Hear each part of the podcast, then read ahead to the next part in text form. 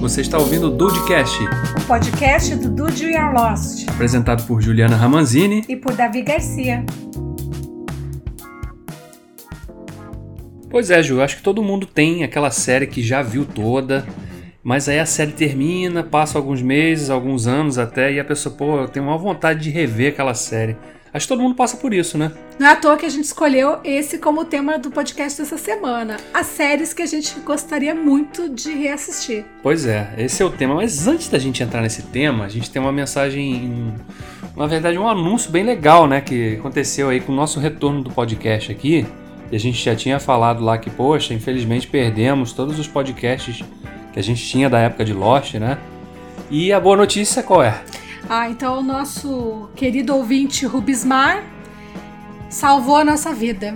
Ele enviou pra gente quase que 95% dos arquivos perdidos e a gente conseguiu recuperar esse material tão precioso pra gente.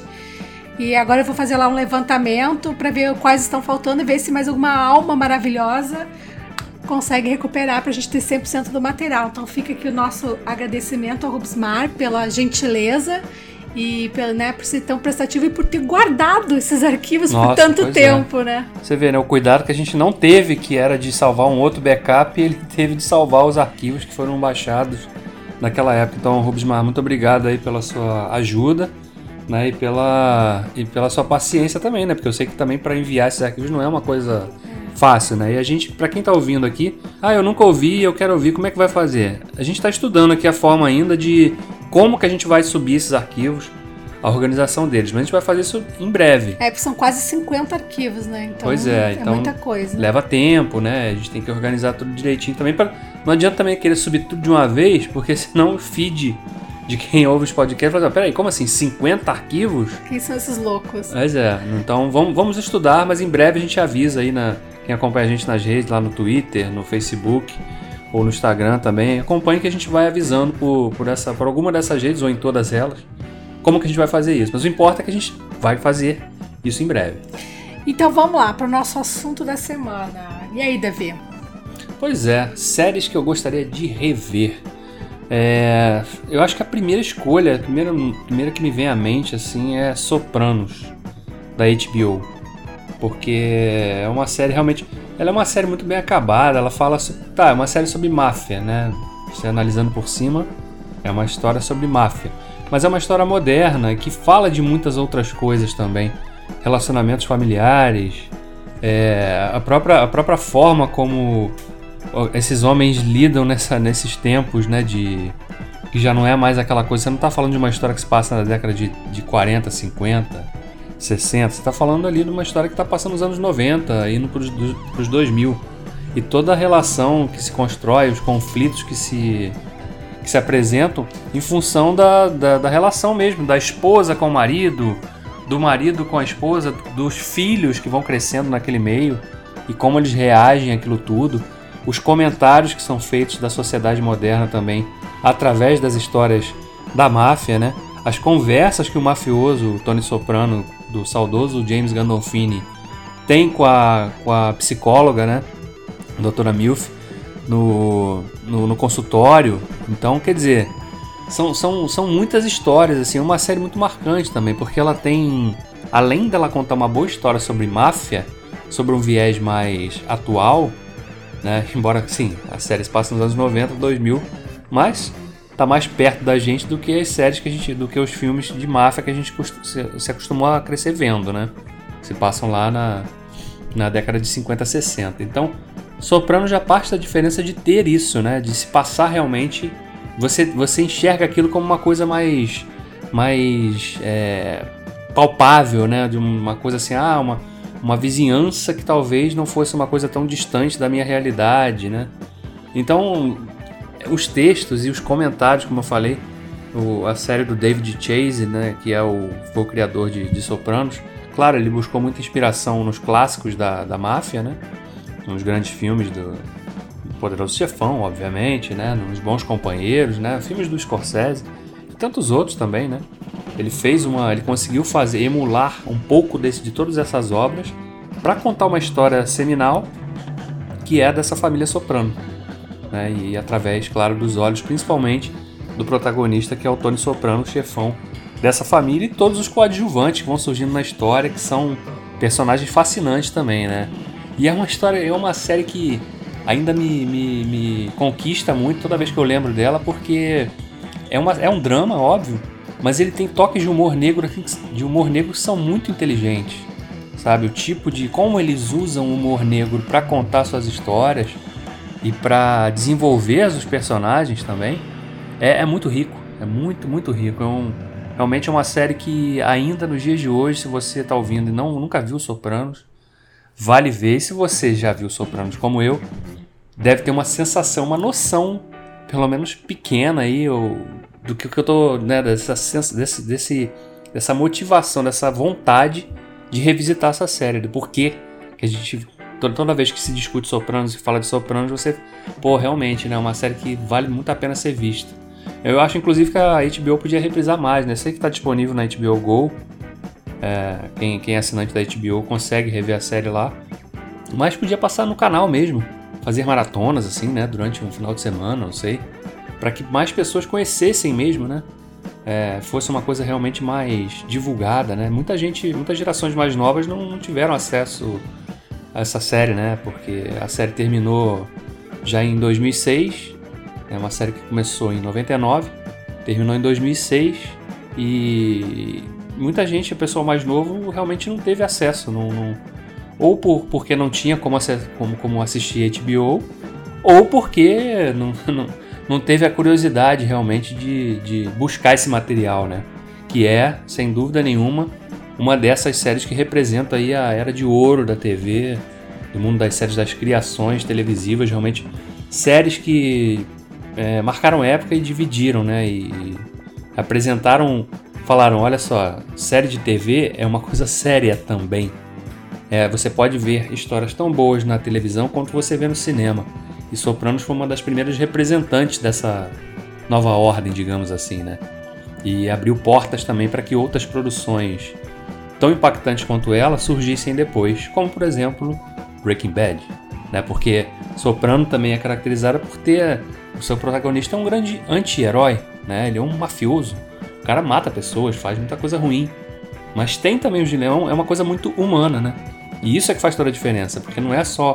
Você não está falando de um mafioso, mauzão que mata, que corrompe, que, que faz e acontece. É um cara que tem problemas também existenciais, dilemas familiares ali muito pesados do, do passado dele.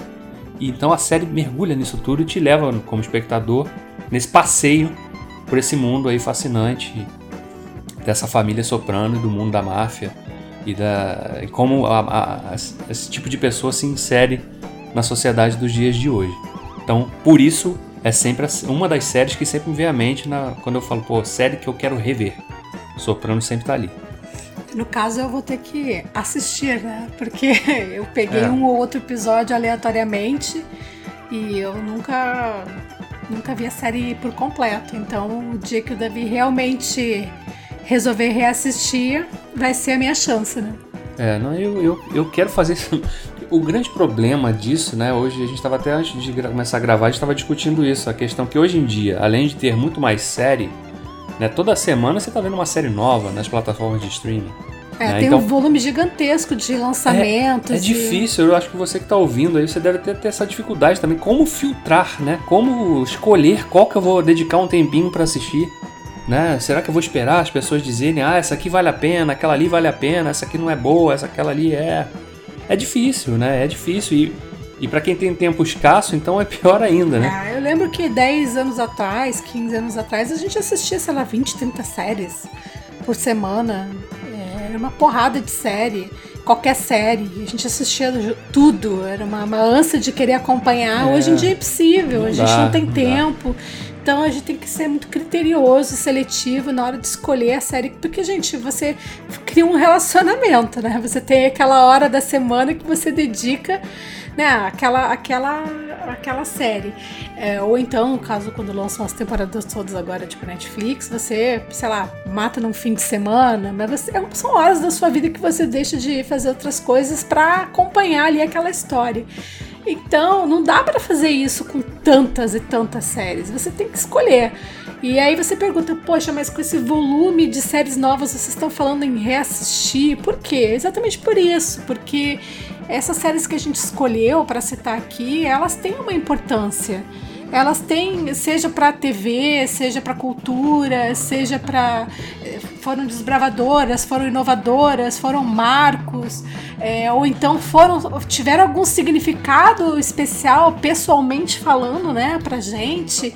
E, e, é sempre importante a gente revisitar as obras depois de algum tempo, porque você uh, cresce como pessoa, você amadurece ah, intelectualmente. Sua cabeça muda também. Sua né? cabeça muda, você tem mais referências do a mundo. Sua própria percepção que você vai ter daquela série, daquela história, daqueles personagens, pode, pode mudar, pode ganhar cores novas Exatamente. também. Né? Você interpreta e entende as coisas de forma diferente e aquilo se torna muito mais rico. E você não assiste mais só pelo, ah, o que, que vai acontecer? Você já sabe o que acontece, então você Presta no, atenção, né? Na história, na história né? nos personagens. Mais, você né? consegue perceber quais são, como eram os personagens antes e qual foi a trajetória que eles tiveram ao longo daquela trama.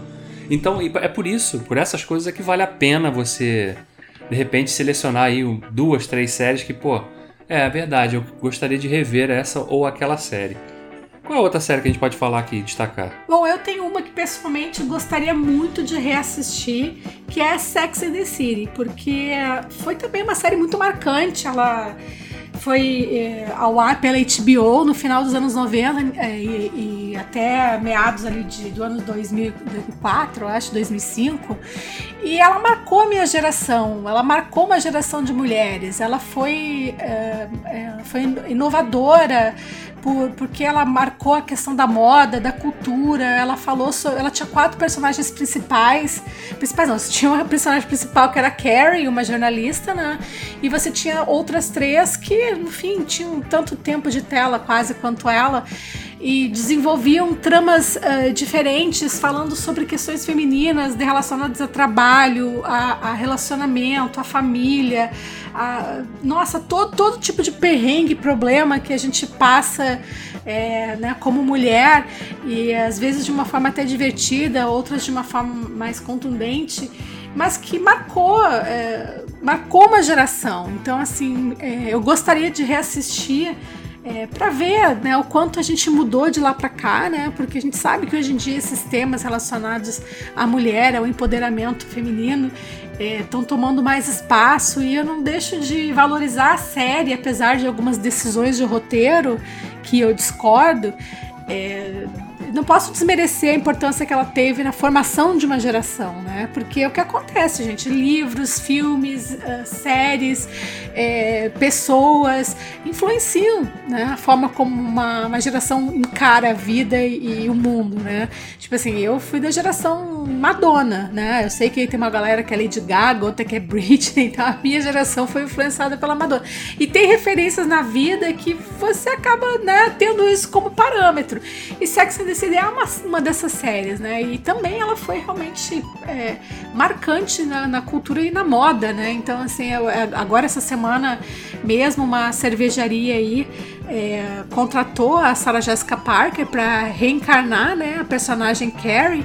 E foi, foi bastante nostálgico assistir essas, esses comerciais com a personagem como ela estaria hoje, né?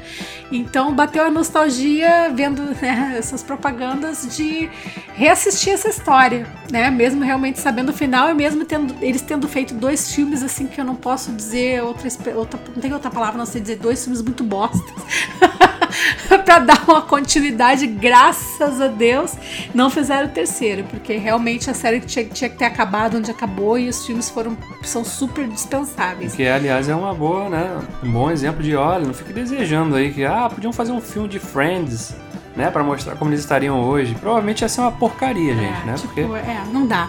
Porque ela, essa série ela tem o seu tempo, ela tem ali um é. período, ela aconteceu ela tá fazendo, ali. Tá fazendo um comentário de uma época, né? Exatamente, ela reflete uma época.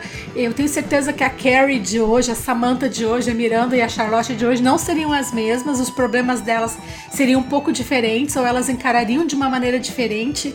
Então, é, é acho que elas amadureceriam assim como a gente amadurece a ponto de entender entender as histórias de uma outra forma.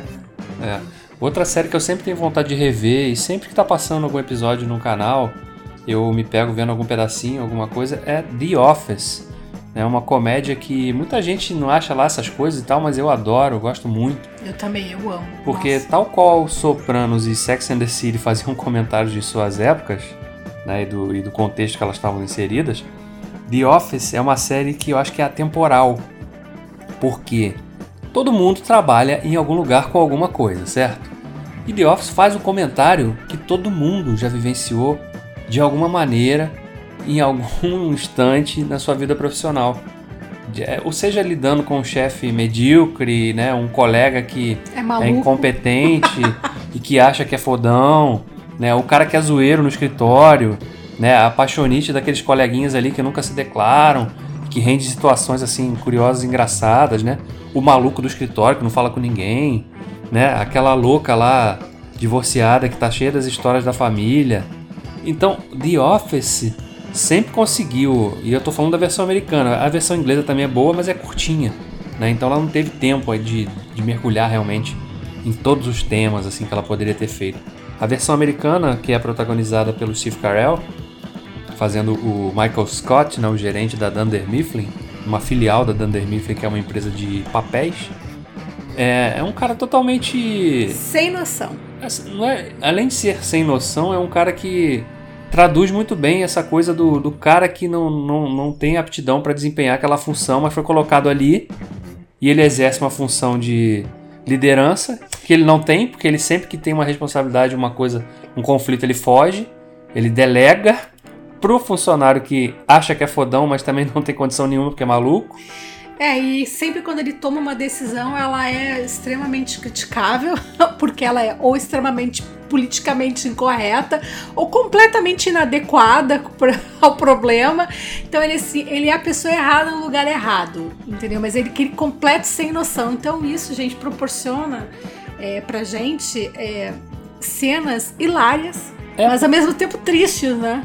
É, tem muito misto disso, mas também porque você ri porque não porque a, a cena ou a, o que é dito, a piada que é jogada é engraçada, é porque você se identifica cara, eu conheço um cara que é assim, que faz isso, né? Não, é porque é tão surreal, mas ao mesmo tempo você já viu isso, entendeu? Em é, algum lugar, vivenciou, em algum momento da sua vida. Você vivenciou. E a forma como The Office foi feita, com essa coisa de simular um falso documentário, né? Porque ao longo da série toda, os personagens ali, as pessoas que trabalham naquele escritório, estão dando entrevistas né? Porque estão fazendo um documentário sobre o ambiente de trabalho. É, então se você tem as cenas ali sendo captadas do dia a dia do trabalho e é, é tipo Kim, o programa da Kim Kardashian, sabe? Você tem para os mais jovens terem referência, você tem ali as cenas do dia a dia e depois você tem aqueles depoimentos, né? É mais ou menos a mesma dinâmica. Então tá nasceu aí, né? E aí tem e The Office tem episódios memoráveis assim, né? Tanto temáticos, episódios de Natal, Thanksgiving, essas coisas Halloween. assim, Halloween, né?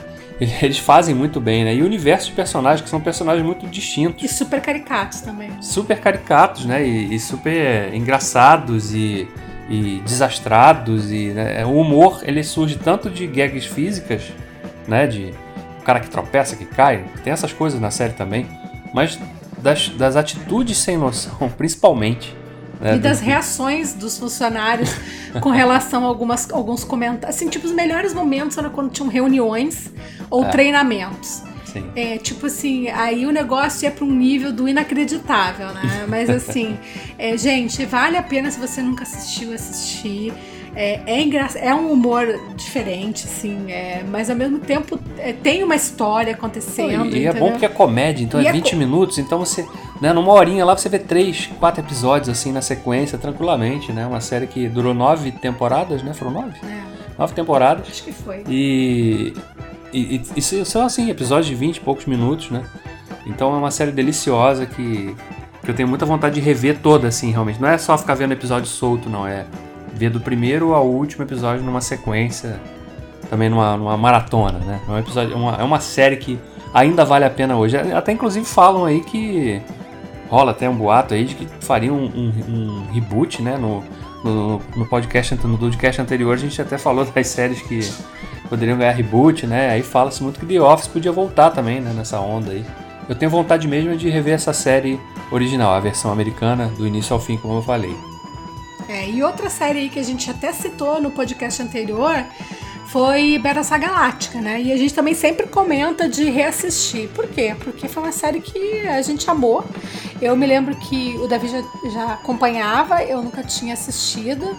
Aí eu fiz uma mega maratona e, tipo, viciei. Eu não conseguia parar de assistir. Foi uma coisa louca. E depois eu fiquei uh, aqui parada lá com a TV, né? E continuei acompanhando.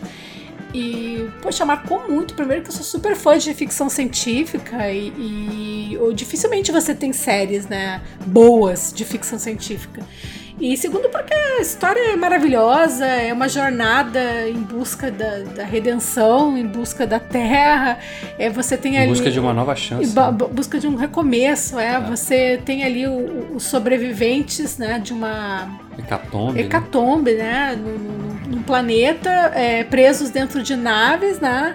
é, vagando, vagando pelo, universo, pelo, universo, tentando encontrar em busca, um, em né? busca de um mito de uma nova Terra, né? De é, um novo planeta. De um planeta que seria a Terra, né? Então assim eles estão, aí você tem é, os Cylons, né? Que são é, entidades cibernéticas. É assim, que, né? que, que, uma raça é. que foi criada pelo homem que se volta contra eles. É, e... e que foram eles que destruíram, né? O planeta e perseguindo e mas eles também estão envolvidos em toda uma mitologia que é explorada ao longo de toda a série e a gente vai descobrindo né, essas ligações e qual é a ligação dos humanos com os Cylons, né, e qual é a importância dos Cylons na, na, na história deles e, na, e, e, nesse caminho rumo à, redenção.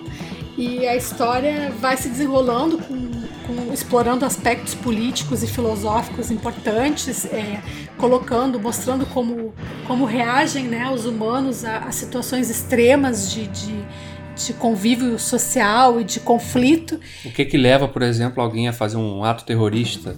É, é, o que, que tem por trás dessas coisas? Um né? motim, é. é. ou então é, como é que lida com, com a guerra, né? Então, assim, é. é de onde nasce o radicalismo? O né? radicalismo. Né? de onde nascem as crenças religiosas também, né? Por que, que as pessoas se apegam tanto às crenças religiosas? Então, a gente é uma série riquíssima, assim, é, tem é que um dos melhores sci-fi que tem. Que tem. O final é, é super. É, sabe, uma, uma, baita reflexão filosófica, então assim. E que ainda brinca com o conceito, a gente não vai dar spoiler aqui, porque pode ser que você que está ouvindo nunca viu, mas é uma. É um, traz um final ainda que brinca com um mito aí moderno. É, ele brinca com os mitos, da brinca, origem. Exatamente, do... brinca com. Então, assim, vale se você nunca assistiu, assistir. Quem assistiu, tenho certeza que vai concordar com a gente de que tem que estar tá na lista aí para ser revisitada, né? Sem dúvida nenhuma, né? A gente tá falando aqui das séries que. Vocês repararam que todo tipo de série, as séries que a gente está comentando aqui, elas séries que à sua maneira fazem algum tipo de comentário, né? E acho que isso é que faz também traz a motivação para que a gente tenha vontade de rever, né? Porque trazendo essa bagagem de, do tempo que, que, a gente, que a gente ganha com o tempo, né? A chance de poder revisitar séries assim vai te proporcionar, um, de repente, uma nova experiência. Né? E por último, acho que para fechar, né? Não, ainda tem, tem duas séries que a gente quer citar ainda. Duas? Uma delas é Fringe. Ah, é Fringe, verdade. Que uh, a Fringe surgiu, ela meio que veio acalmar os nossos corações pós-Lost, né? Então, assim, a gente tava meio órfão de, de amar alguma coisa muito. E eu acho que muita gente tava com muita expectativa. E a série chegou de mansinho e ela foi mostrando que veio ali. O, o, o acho que todo mundo que assistiu tem aí na, na, lembra, na lembrança, né? O Walter Bishop, né? E a história do filho dele, né? A Olivia, o né? Peter, né? O Peter, que era feito pelo Joshua Jackson. E a Olivia, personagem da Anna, Tur Anna Turv, né? Que, que, que foi também, né? Era um trio da série, né? Claro, no início, quando o Fringe surgiu, logo ficou escancarado assim, ah, é um arquivo X novo, né? Porque tá explorando casos sobrenaturais, né? E tinha aquela coisa dos episódios fechadinhos, né? Era quase um procedural sobre séries de sobre eventos sobrenaturais. Mas aí rapidamente, à medida que ela foi caminhando, ela, ela criou, conseguiu criar uma mitologia própria e, e, e tão rica, né? Ao, ao, mesmo tempo que ia também explorando esses casos isolados, que era impossível você não se apaixonar por aquela história. Aí a forma como ela é conduzida, as surpresas que a série desenvolve, prepara e apresenta, né, também.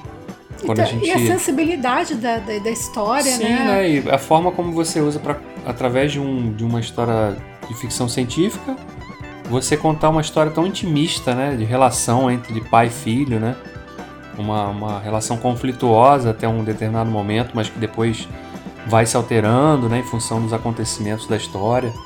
Né, e, e, de toda e de todo o pano de fundo também, né, que envolve a personagem da Anna Torv, que é a Olivia, que é uma agente do FBI que se vê envolvida com esses dois personagens, da importância dela, das origens dela, de qual o papel que ela tinha naquele universo todo ali. É uma série muito rica, né, que rendeu episódios memoráveis assim, né? Se a gente fala de Lost, lembra de eu, pelo menos lembro de The Constant. Aqui em Fringe a gente lembra de White Tulip aquela da, do episódio que tem lá uma, né, uma tulipa branca, né? E tem toda uma história realmente muito forte por trás, assim, é impactante pra caramba, emocionante também, né? Quem, quem diz que não dá para se emocionar com uma série de ficção científica? Claro que dá. E quando eu falo reassistir, eu volto ali ao meu comentário inicial.